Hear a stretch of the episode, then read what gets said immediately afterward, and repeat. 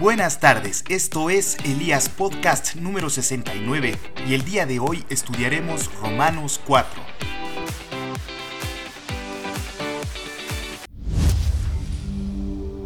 Pensemos en lo que le pasó a Abraham, nuestro antepasado. Si Dios lo hubiera aceptado por todo lo que hizo, entonces podría sentirse orgulloso ante nosotros, pero ante Dios no podía sentirse orgulloso de nada. La Biblia dice, Dios aceptó a Abraham porque Abraham confió en Dios. Ahora bien, el dinero no se le paga a alguien por un trabajo que no es ningún regalo, sino algo que se le debe. En cambio, Dios declara inocente al pecador, aunque el pecador no haya hecho nada para merecerlo, porque Dios le toma en cuenta su confianza en él. David nos habla de la felicidad de aquellos a los que sin hacer nada para merecerlo, Dios declara inocentes por confiar en Él. Así lo dice la Biblia. Qué felices son aquellos a los que Dios perdona. Dios ya se ha olvidado de los pecados que cometieron. Qué felices son aquellos a los que Dios perdona de todo lo malo que han hecho. Pero esta felicidad es solo de los que están circuncidados o también de los que no lo están. Ya dijimos que Dios aceptó a Abraham porque él confió en Dios y no hay duda de que Dios aceptó a Abraham antes de que fuera circuncidado. En realidad Abraham fue circuncidado para demostrar que Dios ya lo había aceptado por confiar en él. Fue así como Abraham se convirtió en el padre de todos los que confían en Dios, aunque no estén circuncidados.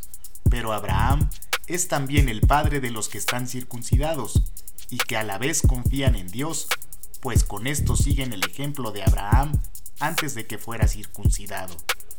Dios le prometió a Abraham que a él y a sus descendientes les daría el mundo. Se lo prometió no porque Abraham hubiera obedecido la ley, sino porque confió en Dios. Esto hizo que Dios lo aceptara. Si la promesa de Dios fuera para los que obedecen la ley, entonces de nada serviría confiar en Dios, y su promesa no valdría de nada. Dios castiga a los que desobedecen la ley, pero cuando no hay ley, nadie es culpable de desobedecerla. Por eso, para que la promesa de Dios tuviera valor para los descendientes de Abraham, Dios no pidió nada a cambio. Hizo la promesa para todos los que confiaran en Él, no solo para los que obedecen la ley, sino también para los que confían como Abraham. Por eso Abraham es el padre de todos nosotros. En la Biblia, Dios le dijo a Abraham que llegaría a ser el antepasado de gente de muchos países, esta promesa se la hizo Dios a Abraham porque Abraham creyó en él, que es el único Dios con poder para resucitar a los muertos y para crear cosas nuevas. Cuando Dios le prometió a Abraham que tendría muchísimos descendientes, esto parecía imposible. Sin embargo, por su esperanza y confianza en Dios, Abraham llegó a ser el antepasado de gente de muchos países que también confían en Dios. Aunque Abraham tenía casi 100 años y sabía que pronto moriría, nunca dejó de confiar en Dios. Y aunque sabía que su esposa Sara no podía tener hijos, nunca dudó de que Dios cumpliría su promesa.